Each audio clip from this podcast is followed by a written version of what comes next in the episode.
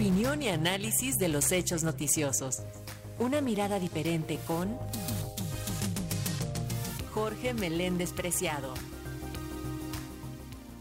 Y justo sobre el proceso electoral en Brasil tenemos el comentario del periodista Jorge Meléndez. Con una ventaja muy apretada, Luis Ignacio Lula da Silva triunfó sobre el ultraderechista y promilitar de Jair Bolsonaro, dejando muy mal nuevamente las encuestas. Hay una euforia en los progresistas de América Latina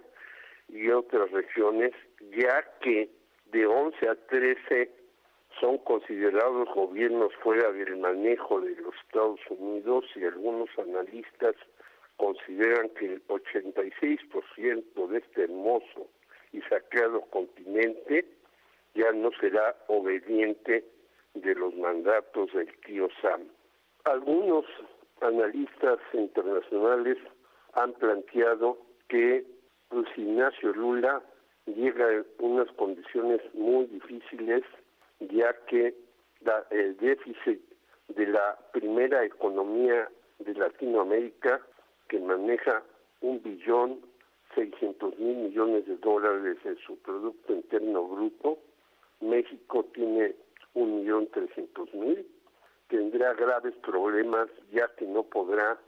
hacer los programas sociales que antes realizó cuando era gobernante y que posibilitaron que salieran 20 millones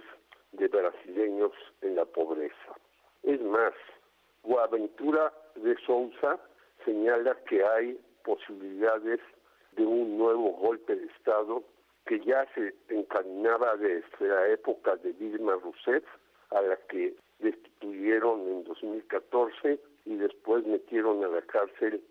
a Lula da Silva en 2018. Buenaventuras plantea que los jueces, los militares, eh, los ricos y los narcotraficantes ya están haciendo una serie de movimientos para evitar que Lula de Silva pueda gobernar. Entre ellos hay una serie de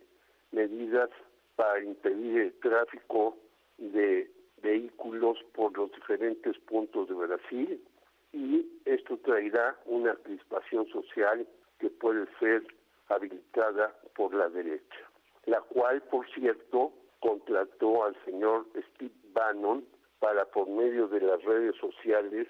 hacer un diseño y evitar que ganara Lula. El hijo de Jair Bolsonaro, el senador, señala que le harán la vida imposible a este gobernante por la democracia. Por otro lado, Jorge Cepeda Patterson, el milenio del el primero de noviembre, plantea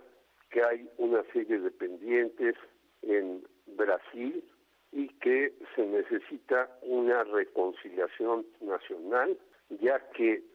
hay una polarización como en toda América Latina entre un sur muy rico y un norte muy pobre, que han aumentado las diferencias sociales y que tienen ahora 14% de hambrientos, siendo que cuando Lula gobernaba era únicamente el 4%. Jorge Meléndez, Radio Educación.